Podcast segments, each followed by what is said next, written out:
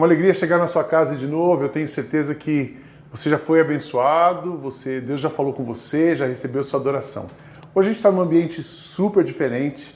Eu vou ter uma mensagem bem profunda, mas eu quero começar fazendo uma receita. Essa receita vocês vão entender o porquê dela no final da mensagem. Eu escolhi para hoje uma receita de família, bem simples. Eu, meus pais foram criados na roça e eu também ah, tive muita convivência com a roça. E a gente comia um doce que era um doce de moranga.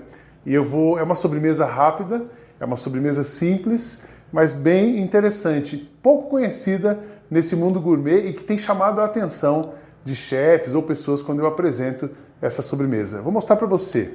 Vem cá. Essa moranga é aquela moranga caipira que dá na roça. Ela já é, já tem os gomos, então é fácil você identificar aonde você vai cortar. Você prepara os gomos, não corta muito grosso para ficar um cozimento bem parecido. Às vezes você vai pular um pouquinho o gomo, dividir um gomo em dois. Uh, é simples, você cortou bem a moranga.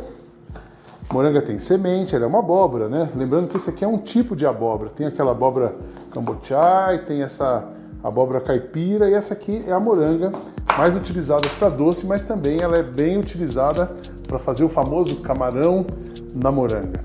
Essa é uma receita de família. Você cortou a moranga, tira essa, aqui já está a panela, você tira essa semente do meio e já vai ajeitando ela na própria panela.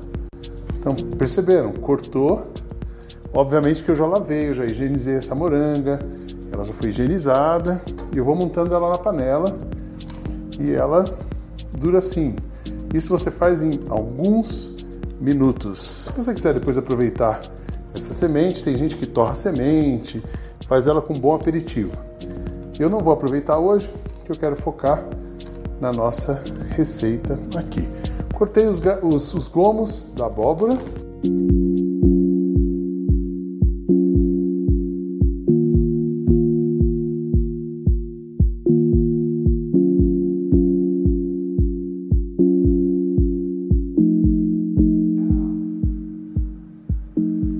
A abóbora, colocou açúcar na medida.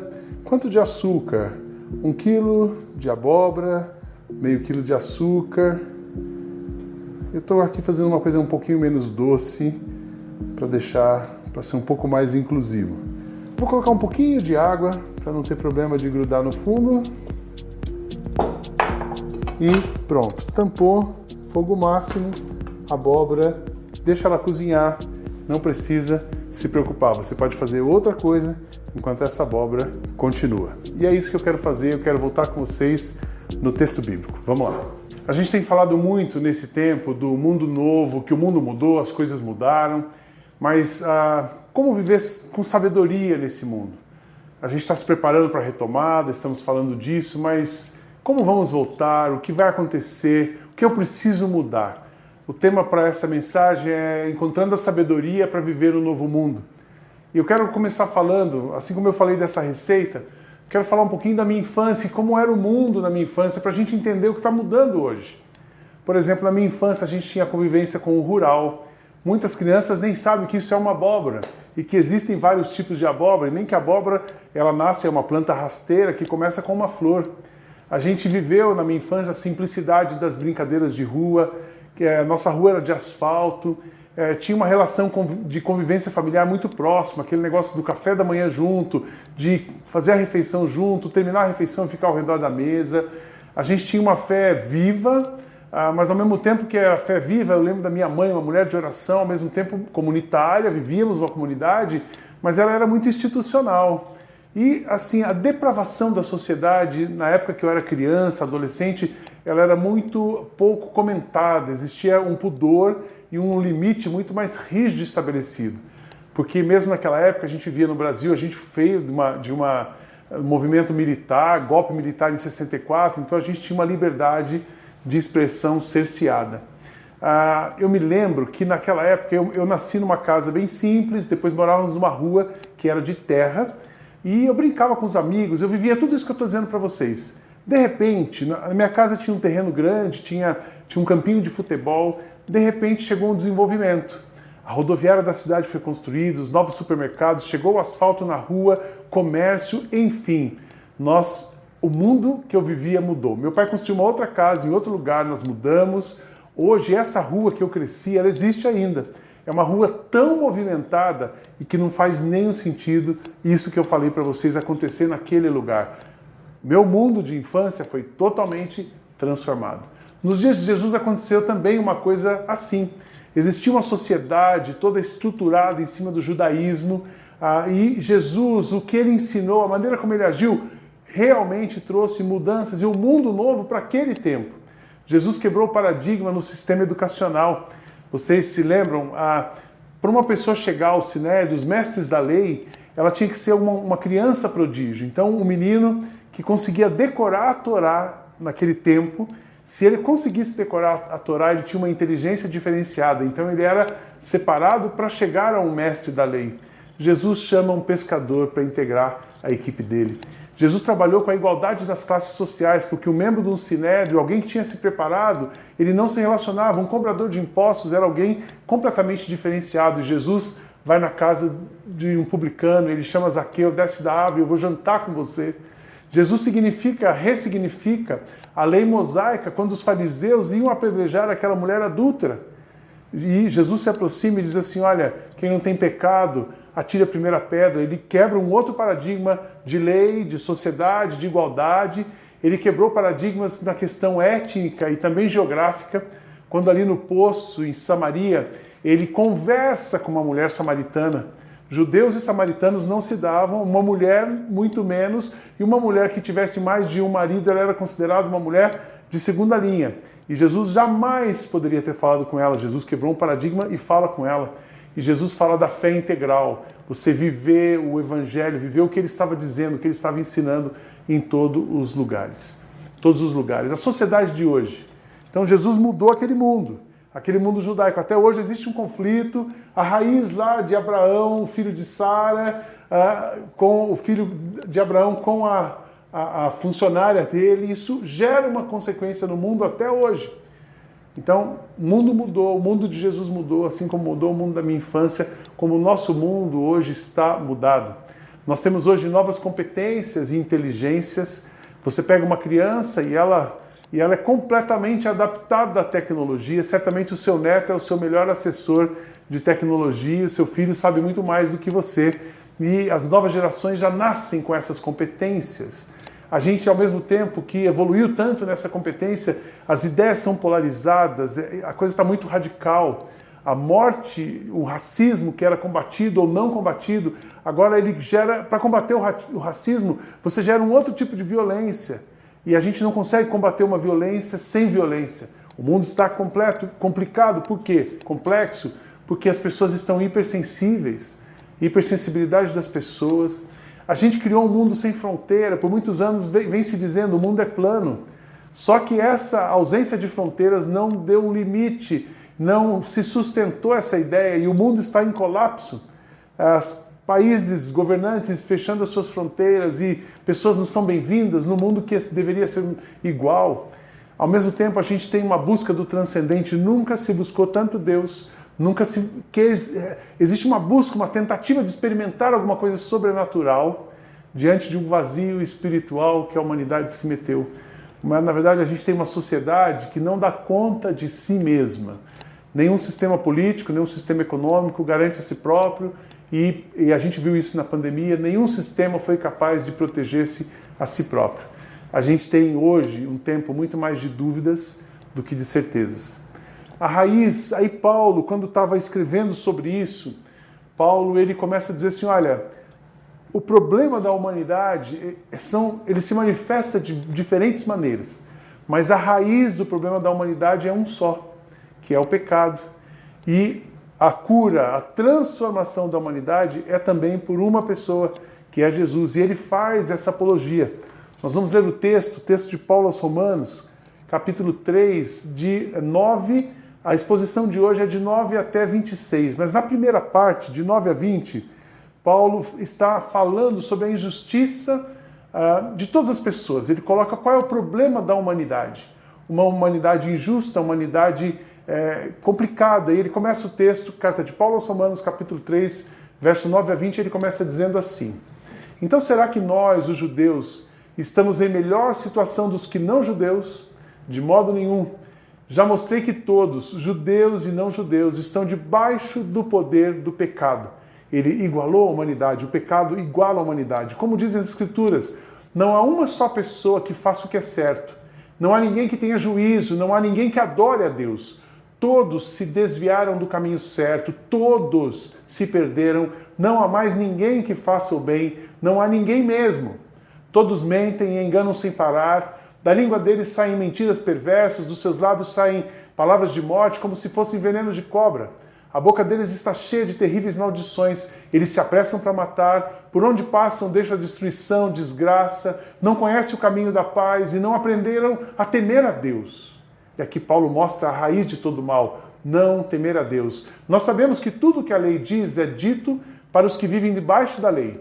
Isso a fim de que todos parem de se justificar, a fim de que todas as pessoas do mundo inteiro fiquem debaixo do julgamento de Deus. Pois ninguém é aceito por Deus por fazer o que a lei manda, porque a lei faz o que as pessoas, com que as pessoas saibam que são pecadores. Paulo ele começa a citar aqui várias coisas do Antigo Testamento para mostrar que todos são pecadores, na verdade, e precisam de alguma coisa que os liberte. Paulo mostra no versículo 9 que todos estão debaixo do pecado. Não interessa se você é judeu, se você é não judeu, o pecado, aquele pecado de Adão, ele atinge a todos, mancha a todos e desqualifica de uma certa maneira a, todos. Por isso que toda a humanidade tem essa inclinação para o mal. Ele cita o texto de Salmos dizendo que não há justo, ah, não há ninguém na terra, não há justo que busque a Deus, não há ninguém que faça o bem. Ele fala, ele cita o Salmos 3, versos, uh, deixa eu olhar aqui para vocês, versos 1, Salmo 14, verso 1 a 3. Ele cita isso, é, o salmista dizia: os tolos pensam assim. Para mim, Deus não tem importância. Isso é um pensamento tolo, é um pensamento da humanidade. Parece que esse salmo foi escrito hoje, quando Paulo está escrevendo aos Romanos dizendo que todo mundo é corrupto, ele está falando de hoje. Os tolos pensam assim: para mim, Deus não tem importância. Todos são corruptos e as coisas que eles fazem são nojentas. Não há uma só pessoa que faça o bem. Lá do céu, o Senhor Deus olha para a humanidade a fim de se ver se existe alguém que tenha juízo, se existe uma pessoa que o adore, mas todos, é muito importante você ver isso, a raiz, por causa do pecado, todos se desviaram do caminho certo e são igualmente corruptos. Não há mais ninguém que faça o bem, não há mais ninguém, nem mesmo uma só pessoa. Então Paulo passa por esse texto, ele vai trazendo o Antigo Testamento para mostrar, e ele continua falando que a maldade das palavras proferidas é que ele entra num outro segmento. A pessoa tem o mal dentro delas, mas não só isso, as pessoas falam sobre o mal. As palavras, o pensamento, o comportamento, palavras proferidas, falsidade, veneno nas relações, malícia, maldade que revelam a corrupção que está dentro do coração. No verso 13 e 14 ele fala: todo mundo mente e enganam sem parar. Já viram isso em algum lugar no nosso tempo? Eu vi isso acontecer na minha infância, nós estamos vendo isso acontecer no nosso país, e isso era assim no tempo do Paulo. E ele também continua dizendo que essa depravação é tão grande que a depravação está na história da humanidade. E a humanidade, por si, ela só semeia desordem e confusão. Ele fala isso nos versos 15 a 17. Ele cita novamente um texto do Antigo Testamento de Isaías que diz: Isaías, o profeta, denunciando o comportamento dos judeus, ele dizia assim: vocês correm para fazer o que é errado, se apressam para matar pessoas inocentes, vocês pensam somente em maltratar os outros e por onde passam deixam a destruição e a desgraça, não conhecem o caminho da paz e todas as suas ações são injustas, vocês preferem seguir caminhos errados e por isso não têm segurança. E Paulo, no versículo 18, ele diz assim: olha, qual que é o problema de tudo isso? A raiz de tudo isso é uma só: não temer a Deus. Foi essa a raiz de Adão e Eva. Adão não teve temor a Deus, Eva não teve temor a Deus. Foi essa a razão, Davi, quando recentemente preguei, quando pecou. Cada um de nós, a raiz do nosso mau comportamento é não temer a Deus. Com isso, ele de novo iguala, todos violam a lei mosaica, porque tem uma coisa da lei mosaica. O fato de você conhecer a lei e dizer que obedece à lei não faz com que você seja transformado. A lei não muda. No verso 19 e 20, ele termina essa apologia falando sobre a, a, a humanidade caída. Ele, dizia, ele termina dizendo que nós sabemos que tudo que a lei diz é dito para os que vivem debaixo da lei. Isso a fim de que todos parem de se justificar e a fim de que todas as pessoas do mundo fiquem debaixo do julgamento de Deus, pois ninguém é aceito por Deus por fazer o que ele manda, porque a lei faz com que as pessoas saibam que são pecadoras. Ele faz essa apologia para dizer o seguinte: olha, tem um caminho. Deus, quando olha isso, Deus não fica satisfeito. Esse desvio de comportamento, essa maldade humana não agrada a Deus. E Deus então começa a agir para reverter isso. E o caminho, a maneira como Deus faz, quando Deus criou a lei, era uma intervenção divina. Mas agora a lei não foi o suficiente para conter, ela revela, mas precisa que Cristo, o próprio Deus, então se entrega através de Cristo. E aqui Paulo começa a fazer do versos até o final, do verso 26, do 21 ao 26, Paulo faz uma apologia para dizer o seguinte: olha, é a justiça, a reconciliação, tudo que está em Cristo está no sacrifício de Cristo. Ele começa dizendo que a justiça de Deus está baseada, ele faz isso por ele mesmo. A justiça de Deus está baseada em quem ele é e não naquilo que nós podemos fazer. Eu não consigo mudar minha vida, eu não consigo mudar o meu desejo. A lei de Moisés e os profetas dão testemunho do seguinte, aí ele começa a dizer. Então ele fala que Deus está fazendo por ele mesmo. E ele continua revelando que ninguém pode dizer que tem o direito à justiça. Sabe por quê? Porque todos pecaram, mas ela está através do próprio Deus disponível a todos. Eu acho linda essa parte do texto, que ao mesmo tempo que Paulo parece ser pessimista, quando ele tem aquele papo direto dizendo sobre a nossa a nossa podridão, vamos falar assim, a podridão da humanidade, aqui ele fala da grandeza do amor de Deus. Deus aceita as pessoas por meio da fé que elas têm em Jesus. É assim que ele trata todos aqueles que creem, pois não existe diferença entre pessoas. Todos pecaram. Com isso, Paulo afirma com toda a convicção no, verso 24 que todos são declarados justos e sem culpa pela graça divina e são redimidos, redimidos, resgatados, refeitos, renovados pelo seu amor. A sua graça e sem exigir nada, Deus aceita todos por meio de Cristo Jesus que os salva. E Paulo continua fazendo a apologia de Cristo, o sangue de Cristo. E aqui é o ponto, o ápice desse, desse texto teológico profundo para nós. O sangue de Cristo nos limpa de todo o pecado, a expiação, a limpeza, e também nos livra da ira de Deus, a propiciação. Cristo se ofereceu em nosso lugar. E aí o castigo que Deus tinha planejado para a humanidade foi aplicado sobre Cristo. E esse castigo então nos dá a paz. O corpo de Cristo, a sua morte na cruz, a expiação e a propiciação, a limpeza e o renovo, a, a, justiça, a alegria, e Deus volta a sorrir e se reconcilia com a humanidade. Então são dois movimentos: o movimento da queda e o movimento da redenção de Deus. E Paulo estava dizendo assim: olha, a sociedade sem Deus, em qualquer tempo, ela vai ser assim. Pode ser na sua época de infância, pode ser na época de Jesus, pode ser no mundo que antecedeu a gente a essa pandemia, e será sim, a maldade humana nesse novo mundo será a mesma. Mas o que vai garantir a você a tranquilidade, o que vai dar a você condições de avançar nesse novo mundo? E aí o ensinamento do versos 21 a 26 que eu quero aplicar três coisas com vocês para você viver bem nesse novo mundo que nos espera, o novo mundo que já começou, novas perspectivas, novos desafios, um mundo de perguntas, mais perguntas do que certezas. Primeiro, você precisa ter uma raiz saudável. Se a sua raiz é boa, se o seu coração está transformado, se a sua fé está firmada numa raiz saudável, você vai ser nutrido, você vai ser alimentado, você vai ser corrigido. E uma pessoa nutrida, alimentada, corrigida, uma árvore bem cuidada, ela produz frutos em qualquer lugar. Então você vai estar pronto para viver de uma maneira diferente, sim, mas com uma raiz que vai garantir para você serenidade, tranquilidade, expectativas, esperança, alegria e renovo nesse novo mundo. Uma raiz saudável. Uma outra coisa que você precisa é uma fonte de amor. O que mudou a humanidade não foi a lei, não foi o que a humanidade era capaz de fazer, não foi o que a educação que a humanidade pôde ter, mas foi o amor que a humanidade recebeu. Deus em Jesus despeja uma dose extra de amor sobre a humanidade. E esse amor é, faz com que ele nos aceite, esse amor que faz com que os nossos pecados sejam perdoados, esse amor é que nos renova.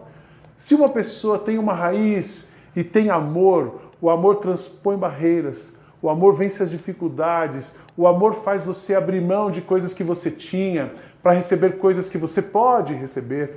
O amor faz você olhar o outro com compaixão. O amor faz você repartir aquilo que você tem. O amor tudo sofre, tudo crê, tudo espera, tudo suporta. Tudo vai passar. Mas o amor, a fé, o amor e a esperança, eles não, não vão passar. Desses três, o mais importante é o amor. Então, se você tem raiz, se você ama, você consegue sobreviver. Mas uma coisa para você transformar o novo mundo é a raiz é o amor e é a disposição, motivação. Motivação no seu coração. Ah, o que Paulo estava mostrando é que Cristo, Deus teve uma disposição. Deus não desistiu de nós, mas Ele, na disposição de servir, de acolher, de transformar, Ele vem até nós, se materializa em Cristo e Cristo lava os nossos pés. Cristo derrama o seu sangue, Cristo morre por nós. Disposição de Cristo, a raiz a fonte de amor e a disposição. Eu acredito que se você tiver muita disposição, disposição não significa que você não vai ter medo, não, você tem medo, mas você tem coragem para enfrentar esse medo e você está pronto para receber o novo, agir no novo. Deus vai usar a sua vida, uma raiz, uma fonte de amor e a disposição de agir. Tudo isso, a gente só vê isso em uma pessoa. O que Paulo estava dizendo, só, isso só é possível em uma pessoa. Jesus é a nossa raiz, Jesus é a fonte de amor. Jesus é ah, o serviço, o servo sofredor. Em Apocalipse ele se apresenta. Eu, Jesus, enviei o meu anjo para anunciar essas coisas a vocês nas igrejas. Eu sou o famoso descendente de Davi. Eu sou a brilhante estrela da manhã. Em outra versão dizia que ele é a raiz de Davi. Ele é o começo de todas as coisas. Mas também Jesus diz: Eu sou o amor. Eh, João, o Evangelho de João, capítulo 1, verso 16 e 17, diz assim: Porque todos nós temos, temos sido abençoados com as riquezas do seu amor, com as bênçãos e mais bênçãos. A lei foi dada por Moisés, mas o amor e a verdade vieram por meio de Cristo Jesus, de Jesus Cristo. Quando você encontra Jesus, você tem essa fonte de amor que faz você superar qualquer desafio em Jesus e ele fala: olha, a missão, o que a gente precisa fazer nesse mundo, de tudo que existe na humanidade, tem duas coisas que são as mais importantes e ele resume essas no Evangelho de Mateus com as suas próprias palavras. Evangelho de Mateus, capítulo 22, 37 a 40, diz assim: Jesus respondeu: Ame o Senhor, o seu Deus, com todo o seu coração, com toda a alma, com toda a mente. Este é o maior mandamento e o mais importante. E o segundo, mais importante, é parecido com o primeiro Ame os outros como você ama você mesmo. Toda a lei de Moisés, os ensinos dos profetas se baseiam nesses dois mandamentos. Mas o que, que tem a ver essa mensagem que você acabou de ouvir da raiz, da fonte e da disposição de servir com essa receita que a gente está preparando? Vem aqui um pouquinho mais perto, eu vou finalizar o prato agora e vou explicar para você essa analogia. Vem cá. Aqui o doce ficou pronto. Ele cozinhou bem de um lado. E você agora vira uma vasilha bonita e vira ele do outro lado. Essa própria esse próprio calor aqui do e vai fazer com que o doce vai pode ver que um lado está bem cozido. A abóbora combina com cravo.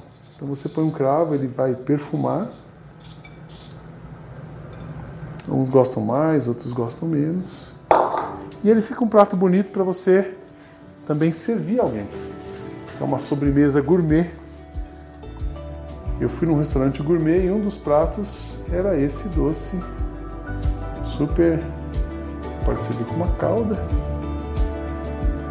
E um pouquinho de cravo para decorar esse prato. Mais um pouquinho aqui. Só para o cravo é o perfume simbologia disso aqui Esse, esse prato tem uma raiz, uma raiz na minha infância, uma raiz no rural, uma raiz na simplicidade. Esse prato tem muita afetividade, ele é um prato de amor, tem a ver com a minha infância, mas ele é um prato que cabe em qualquer lugar. Tenho amigos que pedem, pode fazer esse doce, trazer para mim? Se você tem raiz, tem amor e disposição de fazer alguma coisa para alguém, é assim que Deus vai te usar. Você não precisa ter medo do novo mundo. Continua firme com Jesus, que você cabe em qualquer lugar. Mais uma vez, Deus abençoe muito a sua vida, que você seja um bom perfume de Cristo, o vinho novo nesse novo mundo. Para a glória de Deus.